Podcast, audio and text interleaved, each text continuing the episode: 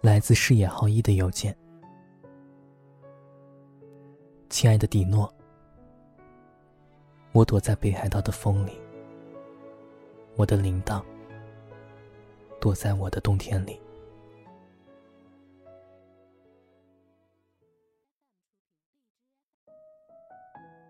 欢迎收听迪诺的晚安日记，冬季特别篇。你藏住了一个冬天。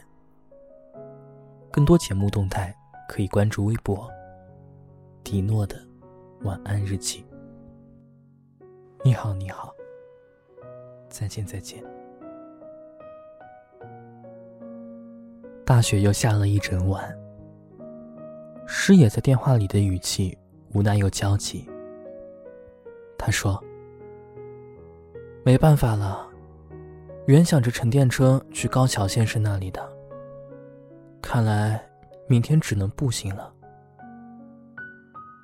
我搅拌着碗里的昆布，笑着说：“其实也没什么关系啊，你可以好好欣赏一下北海道的雪景了。”师爷苦笑着：“拜托了，这样的风景我最近可是天天看呢，而且……”鞋子一定一定会湿透的。哎呀，对我而言似乎过于残忍了。我顺手拿出他同昆布一起邮寄来的相片，超级厚的一沓。这些全部都是用拍立得拍下的。每一张相片的留白部分，他都认真的用日文标注上了自己取的各种地名。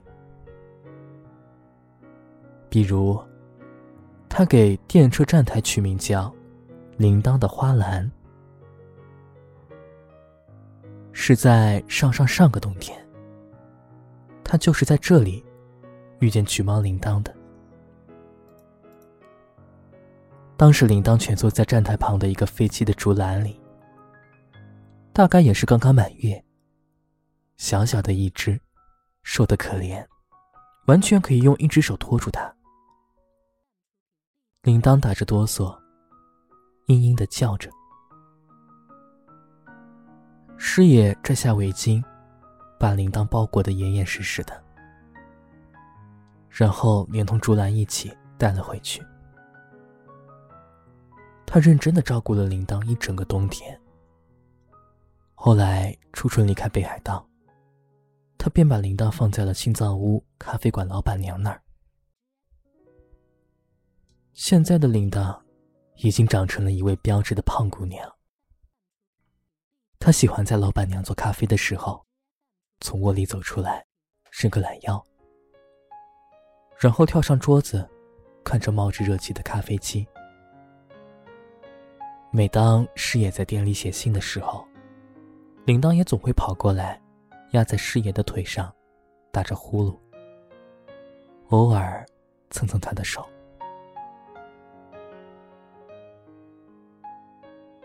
风比想象中的要大。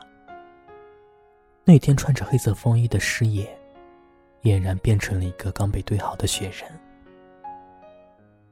他揉着冻得通红的鼻子，转过身，刚好远远的看见铃铛的花篮。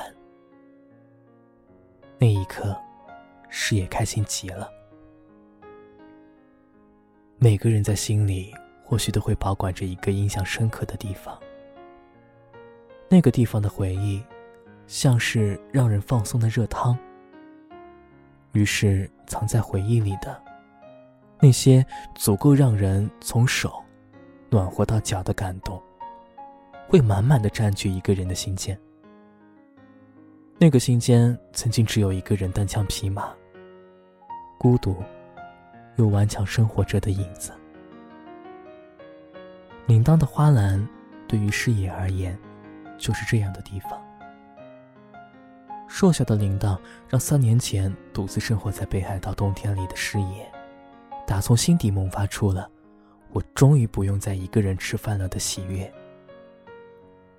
尽管他后来也因为铃铛，认识了高桥先生，以及在新造屋请他喝咖啡的大家。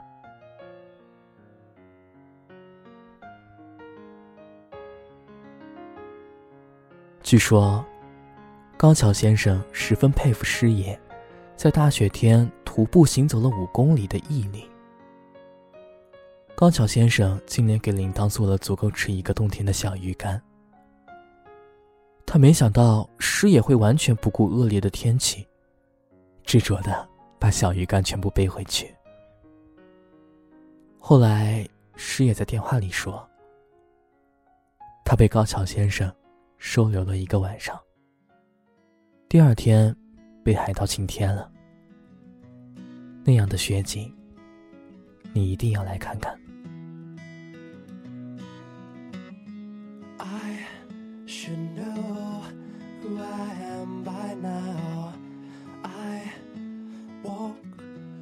could stand somehow thinking of winter.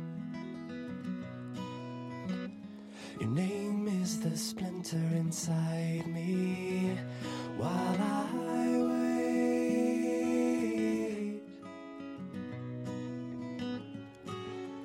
I remember the sound of your November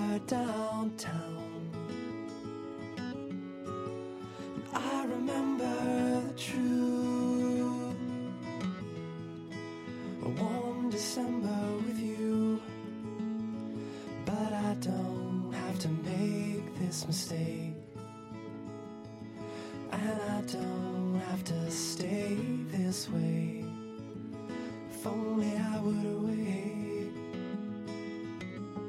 Walk as I've been cleared by now. Your voice is all I hear somehow calling out winter.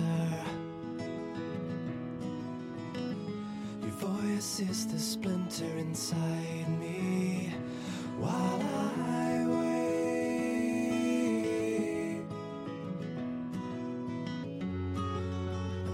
remember